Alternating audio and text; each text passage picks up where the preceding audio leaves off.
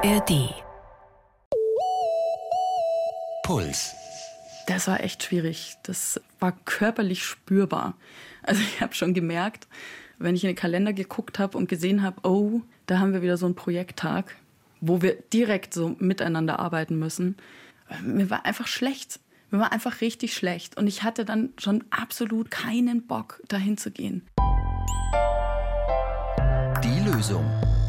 Der Psychologie-Podcast von Puls. Mit Verena Fiebiger und Sina Hagiri. Und? Habt ihr auch schon mal mit jemandem zusammengearbeitet, der euch so richtig hart genervt hat?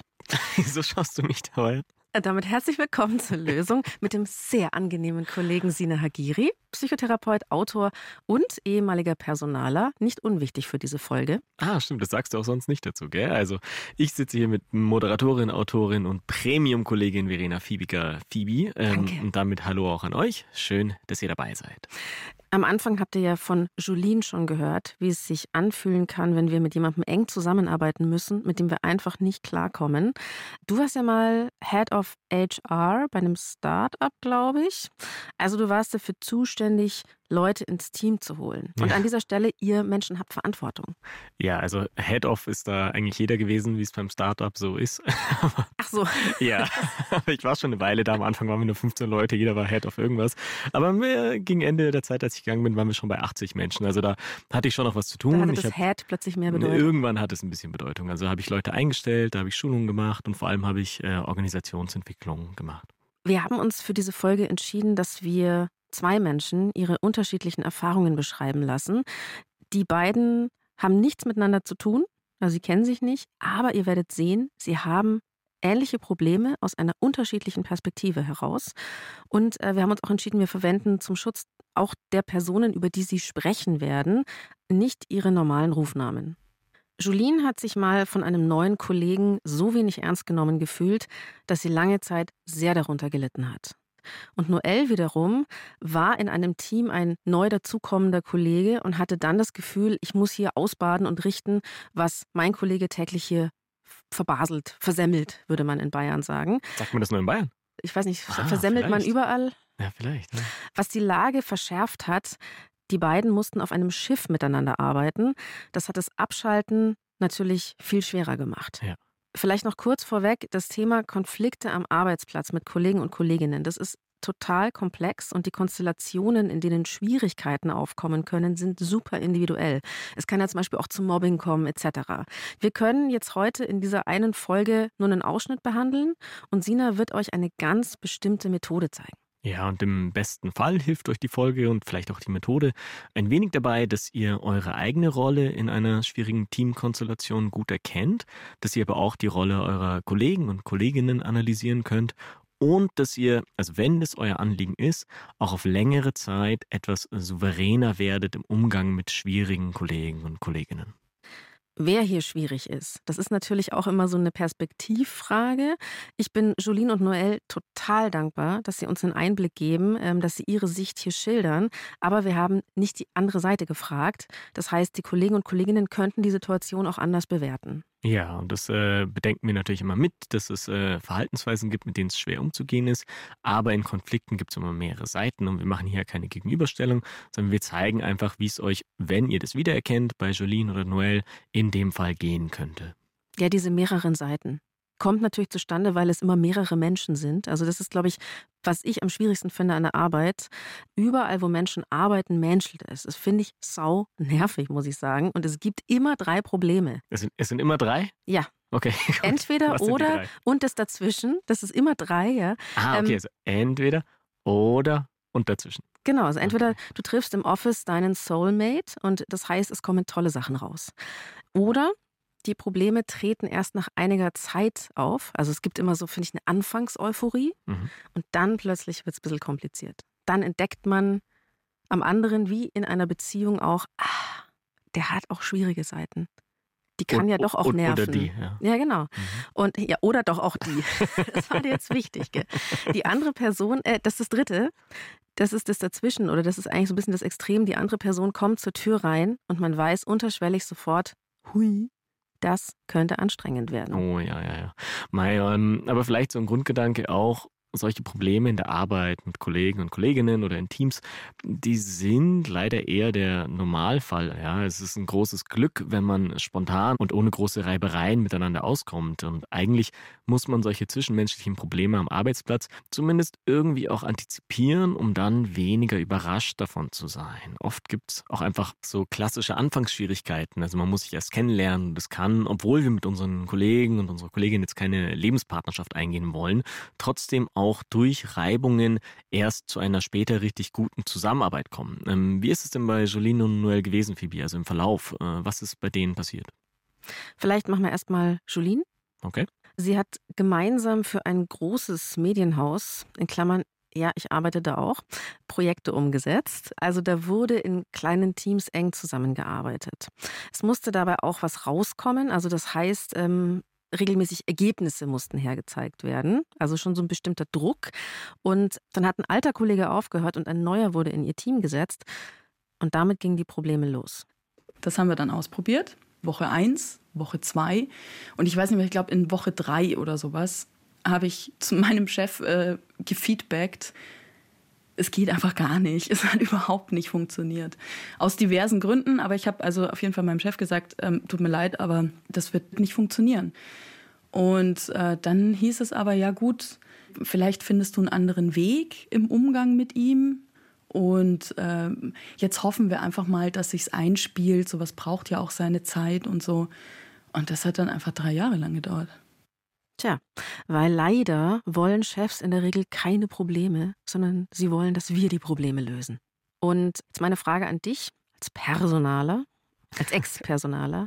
Gibt es Erfahrungswerte aus der Arbeitswelt, wie lange es dauert, bis man im Team funktioniert? Also um mal wieder ein herrliches Sprichwort zu dreschen, aller Anfang ist schwer, aber meistens wird es ja dann schon irgendwie. Also wie lange würdest du sagen, lohnt es sich durchzuhalten? Durchzu durchzuhalten. Okay. Durchzuhalten ist ein hartes Wort. Also wenn es wirklich schlimm ist, dann ähm, muss man natürlich überhaupt nicht durchhalten. Dann kann es sich auch lohnen, schnell zu reagieren. Aber es gibt schon so Erfahrungswerte, wo man sagt, so lang sollte eine Einarbeitung gehen. Und in der Einarbeitung da sollte man einerseits natürlich der Person die Zeit geben, anzukommen, aber eben auch dem Umfeld die Zeit geben, auf die neue Person zu reagieren. Und da ist einfach die alte Daumenregel, die schon seit Jahrzehnten gilt, ist, dass man so mit sechs Monaten rechnet. Mhm. Das wird, das also wird so nicht bisschen, drei Jahre. Nicht nee, nicht, Jahre. nicht drei Jahre. Mhm. Ja, genau. Bei Jolien, das ist furchtbar, dass sie da drei Jahre lang mit äh, der Situation so aushalten muss. Oder dass es drei Jahre lang so gelaufen ist. Aber ja, normalerweise sagt man, sechs Monate lang, da ist so die Schonfrist. Es hat ja auch einen Grund, warum die Probezeit sechs Monate lang läuft. Und ich habe manchmal das Gefühl, das wird so ein bisschen vergessen. Die Leute denken, sie müssten innerhalb von Wochen schon voll einsatzfähig sein.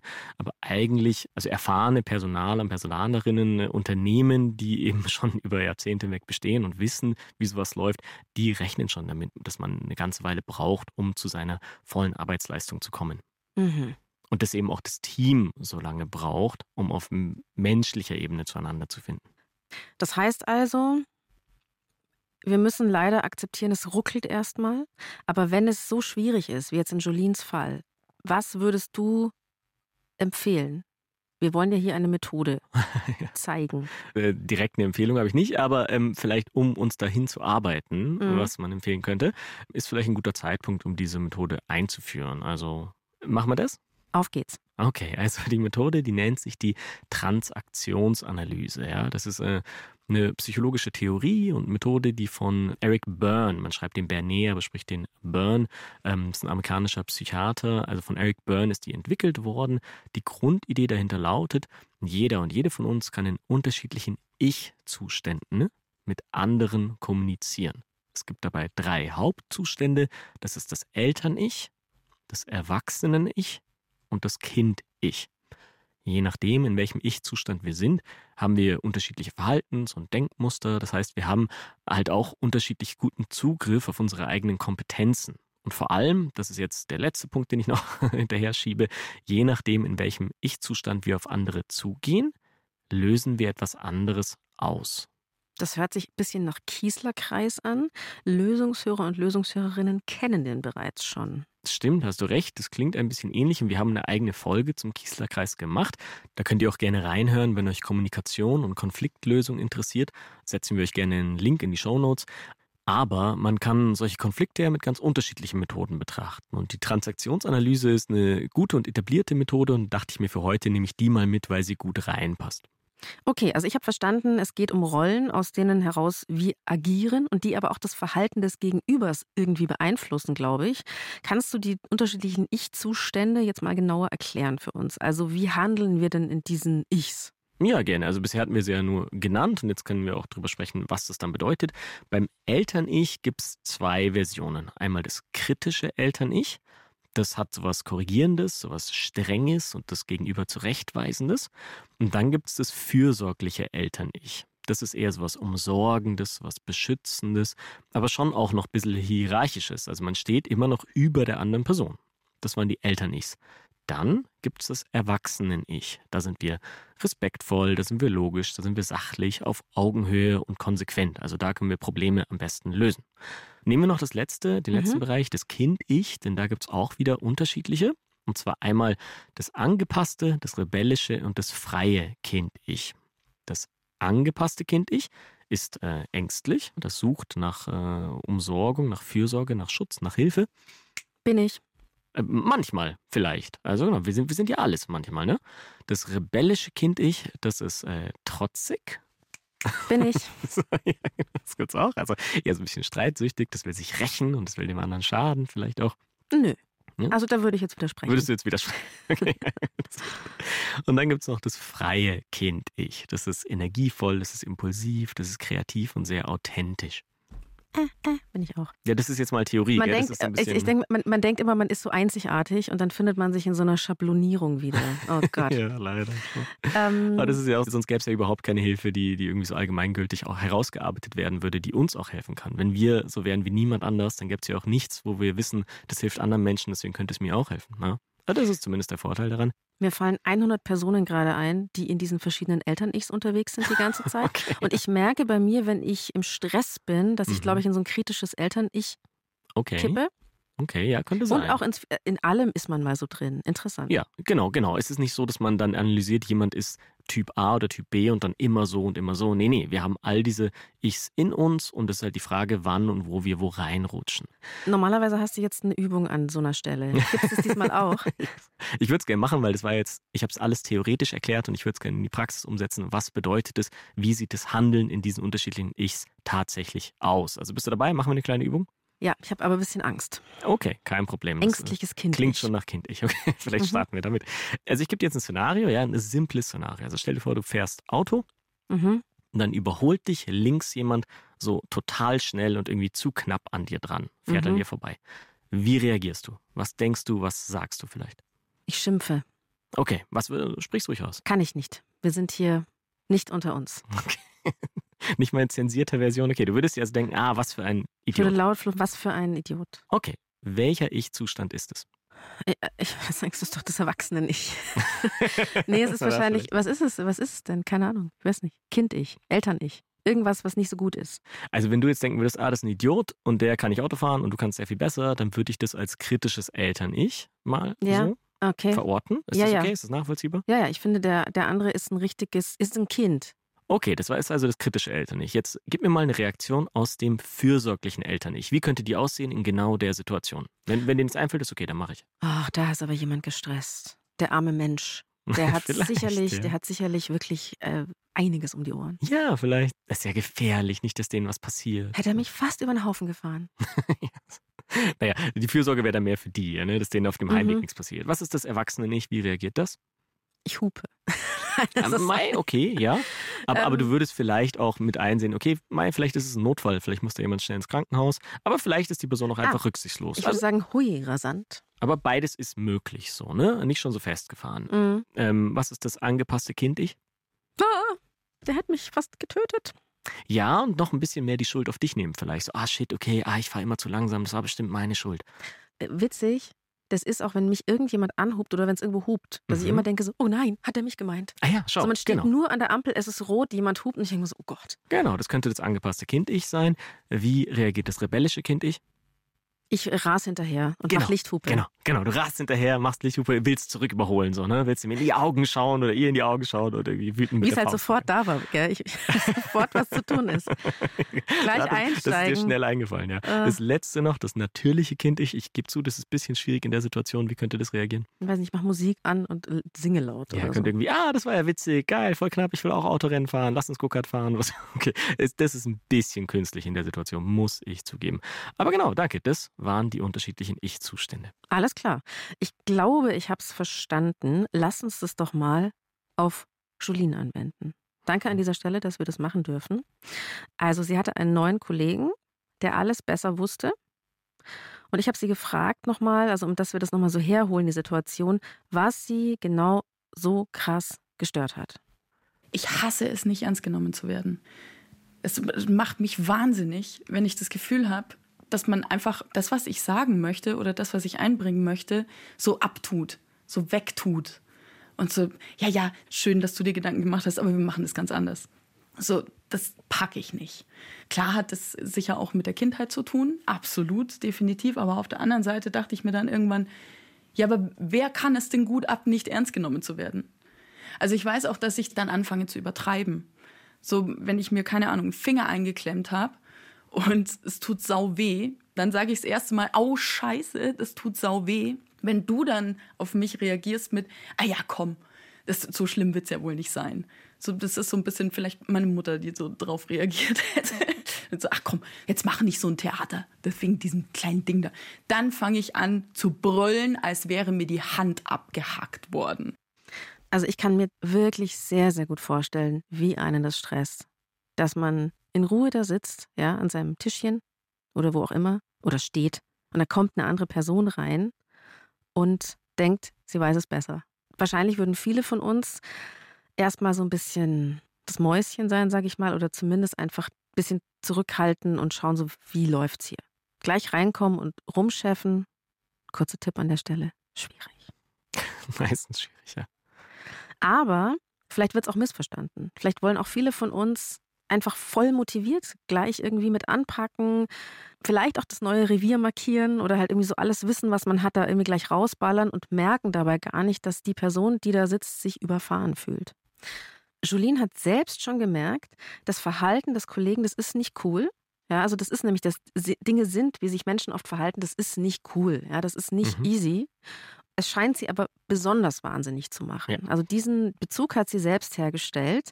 In welchem Zustand meinst du oder vermutest du, könnte Julien mit dem Kollegen sein? Okay, das ist ja alles nur Hypothese natürlich. Ich habe ja nicht mit ihr gesprochen, aber wir wollen die Methoden ja anwenden. Also Jolene sagt ja, sie fühlt sich nicht ernst genommen in dem Punkt. Sie sagt auch, sie kennt es schon aus ihrer Kindheit. Ja, sie hat sich damals ähm, vielleicht wehgetan und ihre Mutter hat es dann abgetan. Sie hat sich vielleicht sogar eher kritisiert indirekt, also nicht so ein vermeintliches Drama zu machen, anstatt eben hilfreich und fürsorglich zu sein. Und Jolene ist also damals noch stärker in das ängstliche Kind-Ich gegangen. Sie hat extra laut geschrien. Sie sagt selbst, als wäre ihr die Hand abgehackt worden. Natürlich, um eben diese Fürsorge zu bekommen, die sie da nicht gekriegt hat. Und trotzdem hat es manchmal nicht funktioniert. So habe ich es jetzt rausgehört. Heute, wenn wir jetzt in die Gegenwart kommen, im Arbeitsleben, wenn sie wieder das Gefühl hat, nicht ernst genommen zu werden, dann wäre es jetzt total nachvollziehbar, dass das sehr viel in ihr auslöst, dass das halt ein Wunderpunkt ist, so wie sie es auch sagt. Und da würde wahrscheinlich wieder so ein Druck in ihr entstehen, der sie in diesen kindlichen Ich-Zustand schiebt. Also entweder in den angepassten von damals, also dass sie nach mehr Hilfe und mehr Aufmerksamkeit sucht, oder das kann jetzt aber auch sein, jetzt wo sie älter ist, dass das so in den rebellischen Kind-Ich-Zustand stattdessen geht. Also dass dann so Rachegelüste hochkommen. Der gewünschte Gesprächspartner ist vorübergehend nicht zu erreichen. Vielleicht fragst du dich manchmal, was wäre, wenn du es einfach machst. Wenn du endlich anrufst. Ich glaube, ich habe die Vorstellung, dass der mir erklären kann, warum das passiert ist. Was würdest du gerne von ihm hören? Tut mir leid. Warum hast du mich geghostet? Warum? Ich bin Lea und ich helfe dir bei diesem einen Anruf, den du dich einfach nicht traust. Hallo? Hör rein bei Telephobia. In der ARD Audiothek und überall, wo es Podcasts gibt. Wir sitzen da an unserem Arbeitsplatz, sind eigentlich in unserem Erwachsenen-Ich, also arbeiten in unserem Erwachsenen-Ich vor uns hin. Und dann kommt jemand und löst bei uns was aus, was uns in eine andere Rolle bringt. Also, Mhm. dass wir da einfach nicht bleiben können, wo wir sind gerade. Also, das finde ich irgendwie so einen wichtigen Punkt. Wir haben jetzt die Perspektive von Julien gehört. Jemand Neues kommt ins Team und es gibt Probleme. Er schiebt uns plötzlich woanders hin. Mhm. Und jetzt wechseln wir mal die Seiten. Ich habe ja für diese Folge noch mit jemandem gesprochen, der auch einen Arbeitsplatzkonflikt hat. Der ist aber der Neue gewesen. Ah, die andere Seite. Die andere Seite. In einem ganz anderen Bereich arbeitet Noel. Und zwar als Notfallsanitäter auf einem Schiff. Er ist in einem Dreierteam, das besteht aus einem Arzt und zwei Notfallsanitätern. Und gemeinsam sind sie dann wochenlang auf See gewesen und für die gesundheitliche Versorgung der Crew und der Gäste zuständig. Und mit diesem direkten Kollegen, dem anderen Sani, ist es schwierig. Sobald ich diesen Menschen halt sehe oder irgendetwas von ihm höre, es reicht auch nur, wenn andere Kollegen den im Gespräch erwähnen, dann werde ich halt selber sehr zickig, sehr pissig, ähm, würde am liebsten auch das Gespräch abwenden oder woanders hinlenken und äh, einfach nicht über diesen Menschen reden, weil der einfach direkt mein Level auf 180, mein Stresslevel auf 180 schiebt. Der, die beiden arbeiten im Schichtdienst. Das stand sogar kurz mal im Raum, ob sie nicht die Kajüte teilen könnten. Ui, ui. Ja, das konnte er zum Glück abwenden. Also das Okay. äh, ist auch mal eine Leistung, dass man sagt, nee, bitte nicht. Mhm, das gut gemacht, nicht. ja.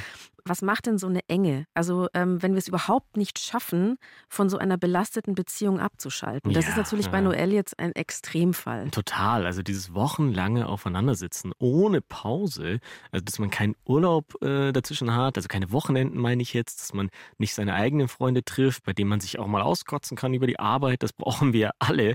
Und klar ist es ein Problem, wenn das fehlt. Und wenn so ein Konflikt lange läuft, also egal ob privat oder in der Arbeit, und man kann es nirgendwo anders kompensieren, dann hat es eben auch Folgen, also psychische, körperliche Symptome, dann kann es zu Schlafstörungen kommen, Magen-Darm-Geschichten, so Reizdarmsachen, Stimmungsschwankungen, die generelle Reizbarkeit, also wir werden dünnhäutiger und natürlich leidet dann auch die Arbeitsleistung darunter. Noels Kollege ist der Dienstältere. Also die beiden trennen zehn Jahre so ungefähr und damit natürlich auch Jahre der Berufserfahrung. Die Vorgesetzten hören eher auf den Älteren. Viele der Jüngeren können aber Noel und seinen Ärger verstehen. Also da wurde ihm schon rückgemeldet, ja, das ist wahrscheinlich schwierig, mit dem so eng zusammenzuarbeiten. Noel hat im Gespräch immer wieder betont, wie sehr er unter der Arbeitsweise des älteren Kollegen leidet. Dieser Mensch kann nicht koordiniert arbeiten. Das ist in unserem Beruf sehr, sehr wichtig, koordiniert zu arbeiten, koordiniert alles abzuarbeiten, strukturiert, priorisiert alles abzuarbeiten. Und das kann er einfach nicht. Der ist nicht grundsätzlich schlecht in seinem Job, aber ähm, vielleicht an der falschen Stelle. Noel hatte, als er auf dem Schiff angefangen hat, sogar das Gefühl, erstmal aufräumen zu müssen. Also er hat da irgendwie Ordner angelegt, herumfliegende Unterlagen sortiert. In der Regel fungiert ja eigentlich der Dienstältere als Einweiser, als Gandalf, sage ich mal. Irgendwie so auch eben in dieser Elternrolle vielleicht Ja, sogar. ja, ja. Aber hier kommt mir das vertauscht vor. Also aus der Brille so der Transaktionsanalyse betrachtet, hast du recht. Da, ähm, da drängt Noel tatsächlich zu Beginn in die Elternrolle selber rein. Also dieses Kümmernde, das Korrigierende. Ähm, er kommt da neu in die Arbeit und er hat ihm sein Bestes getan, ist ja auch nachvollziehbar, um gleich produktiv zu sein. Also er hat das neue Ordnersystem angelegt, er hat den Schreibtisch aufgeräumt. Manchmal bleiben so Sachen ja auch jahrzehntelang liegen, ne? Und dann kommt man rein und sieht halt, was man verbessern kann. Aber der Kollege, der hat sich da vielleicht auch ein bisschen kritisiert und korrigiert gefühlt, also eben aus dem Eltern-Ich heraus behandelt. Noel hat mir eine Sache erzählt, die hat mich auch an eine Situation erinnert, die ich mal hatte in der Arbeit. Da musste ich aufhorchen. Er ist halt auch der Typ Mensch, er kommt zur Arbeit, obwohl er gerade Urlaub nehmen müsste, Urlaub nehmen kann. Und ähm, da habe ich ihm zum Beispiel auch schon mal gesagt, dass er gerade unnötig ist und er gefälligst seinen Urlaub, den er sowieso hat, nehmen soll. Wir alle auch gedacht haben, er ist im Urlaub, aber er ist als nötig empfunden hat, vorbeizukommen, um halt zu kontrollieren, was ich mache. Also er kontrolliert auch alles, was ich mache. Also, Noel hat einerseits ein bisschen aufgeräumt, für Ordnung gesorgt und andererseits fühlt er sich aber kontrolliert von dem Kollegen. Mai, anstatt sich von Noels Eltern-Ich-Zustand in den Kind-Ich-Zustand drängen zu lassen, das wäre mm, so die Vorhersage in der Transaktionsanalyse, was aber nicht heißt, dass es immer passieren muss, sondern es ist halt das, mm, was provoziert wird. Da ist der Kollege stattdessen aber selbst in den kritischen Eltern-Ich-Zustand gegangen. Also er hat eine, eine Art Gegenangriff gestartet. Ich kann es total nachvollziehen, dass wenn der Kollege eigentlich im Urlaub sein sollte und dann also so stelle ich es mir zumindest vor, wenn die auf dem Schiff sind und der kommt dann trotzdem, dass sie vielleicht gerade im Hafen angelegt sind oder so, und dann kommt er trotzdem und kontrolliert die Arbeit oder ruft oft an. Also Noel hat mir zum Beispiel auch gesagt, er ruft mich ständig an. Mhm. Er ruft mich auch in meiner Freizeit an. Und ich habe mal für jemanden gearbeitet, da hatte ich auch das Gefühl, okay, die ruft mich 30 Mal am Tag an, um zu kontrollieren, ob ich den Schritt gerade gemacht habe. Mhm. Und da habe ich gemerkt, ich mache komplett dicht. Hm. Also ich werde dann das trotzige Kind und denke mir so, na jetzt extra nicht. ich wollte gerade fragen, welcher Ich-Zustand dann? Kind, Kind, Kind und Flucht. Mhm. Und das hat Noel auch gesagt, ich habe grundsätzlich kein Autoritätenproblem. Also in der Situation hat mich das sehr abgeturnt, dass ich so kontrolliert werde. Aber es hat einfach da so einen Widerwillen produziert. Mhm, ich würde sagen, ich mhm. habe es sonst nicht. Ja, schau, und genau dieser Widerwille, das ist eben, wie du es gesagt hast, der trotzige Kind-Ich-Zustand. Das wird durch so ein übertrieben kontrollierendes Verhalten einfach provoziert. Und die Transaktionsanalyse sagt, dass wir darüber, wie jemand auf uns zugeht, in diese Zustände reingedrängt werden. Die Frage aber, und das, da sind wir nicht komplett ausgeliefert, ja, die Frage ist, ob wir uns davon mitreißen lassen oder vielleicht bewusst dafür entscheiden, nee, okay, ich switch jetzt nochmal in einen anderen Modus rein. Und da ist übrigens die Reihenfolge, wer jetzt angefangen hat oder so, die ist jetzt nicht so relevant weil das lässt sich nie ganz herausarbeiten. Und bestimmt ist vielleicht der Kollege auch schon von Anfang an ebenfalls kontrollierend gewesen. Aber die Dynamik ist an einem Punkt, zumindest aus dem, was ich jetzt gehört habe, dass da zwei kritische Eltern-Ich-Zustände aufeinander getroffen sind und beide versucht haben, sich gegenseitig zu kontrollieren und sich gegenseitig zu verbessern. Und was dann da manchmal passieren kann, ist, dass einer der beiden dann langsam oder immer mal wieder doch in dieses trotzige und rachsüchtige, dieses rebellische Kind ich reinrutscht, obwohl man es nie geplant hat, aber einfach dadurch, dass diese Eltern nicht auseinandertreffen, dass man dann irgendwann doch reinrutscht in das trotzige und rebellische. Das heißt also wirklich, wir switchen da manchmal hin und her zwischen korrigieren, besser wissen wollen, zu trotzig sein, rächen und das führt natürlich, kann ich mir vorstellen, oder ja, kenne ich auch selbst, zu viel innerer Anstrengung, zu Anspannung. Oh ja. Das begleitet uns den ganzen Tag, auch nach der Arbeit. Was ist jetzt die Lösung, wenn man sich vielleicht auch einfach nicht aus dem Weg gehen kann und niemand für einen das löst? Also, ja. Also klar, die Lösung im Sinne von äh, mach dieses und dann wird es auf jeden Fall besser, das kann ich natürlich nicht liefern, aber ich kann erzählen, was Eric Byrne dazu sagen würde, also der Begründer der Transaktionsanalyse, der meint auch, es ist vollkommen nachvollziehbar und natürlich, dass wir immer mal wieder in unterschiedliche Modi, also in diese unterschiedlichen Ich-Zustände so reinrutschen. Das ja? ist also kein Defekt oder so, sondern nein, das ist nein, menschliches nein. Verhalten das einfach. Ist absolut menschlich. Äh, du könntest einen Roboter vielleicht programmieren, dass er immer in einem bleibt, aber kein Mensch. Kein Mensch bleibt immer in einem Modus. Aber wenn wir in einem akuten Konflikt sind oder in so einer chronisch konflikthaften Beziehung, dann gibt Byrne schon eine relativ klare Empfehlung, ja? Also er sagt, der Weg, um so einen Konflikt zu lösen, ist, sich selbst immer wieder ins Erwachsenen-Ich reinzuholen und uns nicht ins Eltern-Ich und nicht ins Kind-Ich drängen zu lassen. Oder sich auch nicht zu erheben da rein oder, oder erhebt man sich gar nicht in Ich? Passiert das irgendwie einfach? Das ist jetzt, ähm, also ob man jetzt erheben sagt, klar, das kann man, das bietet sich eher an, im Eltern-Ich-Zustand zu sagen, erheben, weil man dann von oben herab versucht zu sprechen. Aber es geht einfach darum, dass es natürlich ist, den Impuls zu haben, in, ins Eltern-Ich zu gehen, ins Kritische vielleicht oder in das Kind-Ich, ins Trotzige oder das Angepasste, wenn eine schwierige Situation ist. Aber dass wir dann eben ganz aktiv darauf achten sollen, okay, ich gehe jetzt in meinen Erwachsenen-Ich-Zustand. Ich gehe in meinen Zustand, in dem ich kompetent bin, in dem ich logisch bin, in dem ich auf Augenhöhe bin, in dem ich Probleme aktiv lösen kann. Pui. Klingt nicht so einfach, aber wie wäre es denn im konkreten Fall bei Noel und Julien, die erwachsene Reaktion? Nach Byrne, ja, die erwachsene Reaktion, da kommunizieren wir sachlich, da kommunizieren wir respektvoll, konstruktiv, rational und bedacht. Was denkst du jetzt, Phoebe? Also in so einem Arbeitsplatzkonflikt, äh, wie würde das aussehen? Also ich glaube, was wir Menschen sehr gerne machen, wenn wir in so einer Situation sind, dass wir vielleicht erstmal, und ich glaube eben auch, dass das ganz natürlich ist, Verbündete suchen, lästern, vielleicht sogar regelrecht abhaten irgendwann, vielleicht sogar ein Team aus Unterstützern und Unterstützerinnen um uns sammeln gegen diese nervige Person. Und dass es aber dann vielleicht auch wichtig ist zu checken, ah, was mache ich denn eigentlich gerade und bringt das was für die Situation? Das bringt mir vielleicht kurz Erleichterung, aber auch nur ganz kurz, weil das Problem mit der Person besteht ja immer noch. Ich würde sagen, ja, erstmal das Gespräch suchen, mit der Person die eigene Wahrnehmung schildern. Julien hat das gemacht.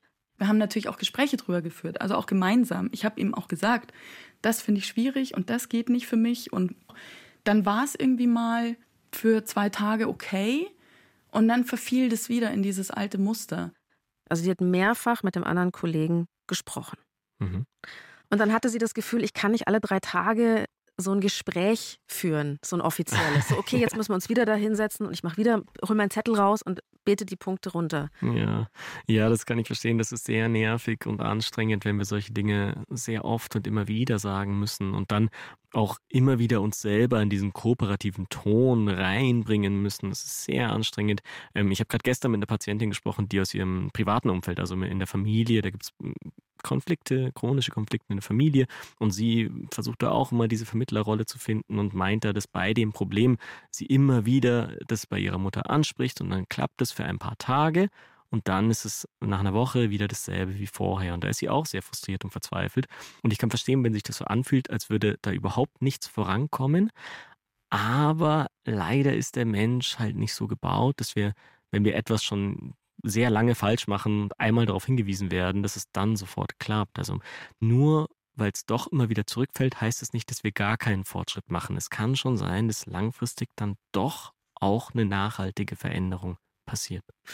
Es ist natürlich schwer, wenn das jetzt Menschen sind, mit denen wir ja nicht in einer persönlichen Beziehung stehen. Also ja, wahrscheinlich ja. investiert man in die Familie mehr, in die Beziehung mehr. Da sagt man halt vielleicht was 25 Mal. Ja, da hat man nicht, mehr Motivation auch. Ja. Genau, und das ist natürlich hart. Ich habe aber auch schon festgestellt, ich glaube tendenziell, dass wir zu schnell uns eine Verbesserung erwarten, beziehungsweise es doch nicht oft genug sagen. Also Beispiel, mein lieber Redakteur Alex, hat mir sehr oft rückgemeldet, wenn ich ihm ein Skript geschickt habe und ich habe es nicht in den Ordner gelegt, sondern ich habe es ihm einfach so rübergeschickt und habe, also er hat mir das mal gesagt, tu es in, in den Ordner, ich vergesse es dann mhm. immer. Und dann schreibt er immer so nett zurück, kannst du es bitte noch in den Ordner schieben? Kannst du es bitte noch in den Ordner schieben? Kannst du es bitte noch in den Ordner schieben? Ich habe es mir jetzt gemerkt. Okay. Nach circa 25 Mal habe ich es, ne, aber 12,5 Mal habe ich es mir okay. gemerkt. Und ja. hat er sich im Ton verändert? Also ist er der Versuchung irgendwie nachgegangen, dann in, in einen so korrigierenden Ton oder in den trotzigen Ton reinzufallen? Ich meine, wir schreiben die meiste Zeit, aber es hat sich auch schriftsprachlich freundlich angehört. Hat sich Erwachsenen-Ich angehört? Ja, es war einfach sehr gelassen. Okay. Und dann dachte ich mir jedes Mal, nein, nein, Mist, nein. Also ich war nicht pissig auf ihn dann, sondern ich habe mir gedacht, Mist, schon wieder vergessen. Aber es, genau, und dann reagiert man nämlich auch selber, habe ich gemerkt, nicht angepisst, dass der andere jetzt wieder einen verbessert, sondern, ah, stimmt. Ja. Trotzdem, wenn es einfach der stete Tropfen den Stein nicht höhlt. Mhm, ja, wenn es nicht klappt? Wenn es nicht klappt, würde ich sagen, nächster Erwachsenenschritt beim Vorgesetzten beschweren. Ja, hat bei Jolene auch nicht funktioniert. Ja, beschweren, ansprechen zumindest, ja, in der Arbeitswelt, wenn man es ähm, untereinander trotz wiederholter Versuche nicht lösen konnte. Und Jolene hat es ja probiert, sie hat sich an den Vorgesetzten gewendet, der war nur leider nicht hilfreich. Aber in, vielen großen Unternehmen äh, gibt es ja dann doch noch eine Eskalationsstufe, also Betriebsräte, Personalabteilungen. Und klar gibt es da nicht immer nur gute Erfahrungen. Also gibt es auch schlechte Sachen, von denen hört man dann. Aber es ist schon eine valide Option. Und ich habe echt einige Patienten und Patientinnen schon gehabt, bei denen dieser Schritt zum Betriebsrat ganz, ganz wichtig und ganz hilfreich war. Was ich aber auch noch sagen möchte, wenn das alles nicht zum Erfolg führt, wenn die Situation einfach so scheint, nichts verändert sich jemals, man kann nichts machen, kann in der Transaktionsanalyse des Erwachsenen-Ich auch durchaus entscheiden, dass man an diesem Punkt nicht weiterkommt, dass es nicht produktiv wäre, diesen Konflikt jetzt weiter auszutragen, also dass man das Ganze vertagt oder auch tatsächlich beendet. Was heißt vertagen? Vertagen heißt zu sagen, okay, jetzt gerade bringt es nichts, weiter zu diskutieren, weiter zu streiten, wir gehen uns aus dem Weg, machen andere Sachen, die wichtig sind und zu einem späteren Zeitpunkt probiere ich es nochmal. Das wäre vertagen oder eben auch tatsächlich beenden und sagen, das macht hier keinen Sinn mehr. Ich arbeite mich hier nicht mehr ab, sondern ich verlasse die Situation oder schaue, ob es eine andere Lösung gibt, dass der Konflikt einfach nicht mehr weiter ausgetragen werden muss. Das ist auch Teil des Erwachsenen-Ichs. Das bedeutet nicht, dass man für immer sich an jemanden abarbeiten muss. Mein Gefühl ist halt, dass es so ein bisschen traurig ist, dass dann oft so die Guten gehen müssen, also die sagen, boah, ich habe mich jetzt an der Person abgearbeitet und es ändert sich nichts und ich schaffe das jetzt hier nervlich einfach nicht mehr. Also ich glaube ja. auch, dass manchmal was aussitzen, dass sich das lohnen kann, ja, also man, aber nur wenn es einen halt innerlich nicht so umtreibt. Das ist, glaube ich, das Problem. Wenn du innerlich da dauernd so belastet bist, das hältst du ja nicht aus. Ähm, ja, und du hast ja am Anfang gesagt, es gibt immer die drei Optionen, gell? Also es ist immer was entweder ist oder. Beenden oder vertagen, jetzt brauchen wir noch irgendwas. ja, das können wir das dazwischen, dass man quasi nicht beendet, aber auch nicht sagt, okay, ich probiere es später nochmal, sondern dass man irgendwie versucht, einen Modus zu finden. Man bleibt halt am selben Arbeitsplatz, aber man macht die Spielchen nicht mehr mit. Also mhm. man gibt auf, die Person zu ändern und versucht, einen Arbeitsmodus für sich selber zu finden, in dem man so wenig wie möglich mit der Person zu tun hat und wenn dann nur inhaltlich. Also dass man das Zwischenmenschliche, wenn man es wirklich oft genug probiert hat und es gibt keinen Ausweg daraus, dass man das halt auf ein Minimum fährt, damit man selber sich beim Handeln, beim Denken und in seiner eigenen Kompetenz nicht in dieses Eltern- oder Kind-Ich drängen lässt, sondern im neutralen, im rationalen, erwachsenen Ich bleibt. Das zumindest aus der Transaktionsanalyse. Gibt natürlich auch sehr viele andere Wege, damit umzugehen. So, das war jetzt wirklich einfach ein Ausschnitt aus zwei sehr großen Geschichten. Natürlich, und das wird bei euch wahrscheinlich auch so sein, wenn es ein Problem mit einer anderen Person gibt, dann ist es riesig, ja, und dann gibt es auch viele Abzweigungen. Und wir haben jetzt von Jolene und Noel einfach zwei Dinge rausgenommen, die natürlich auch noch die unterschiedlichen Perspektiven, also beide Seiten zeigen sollten.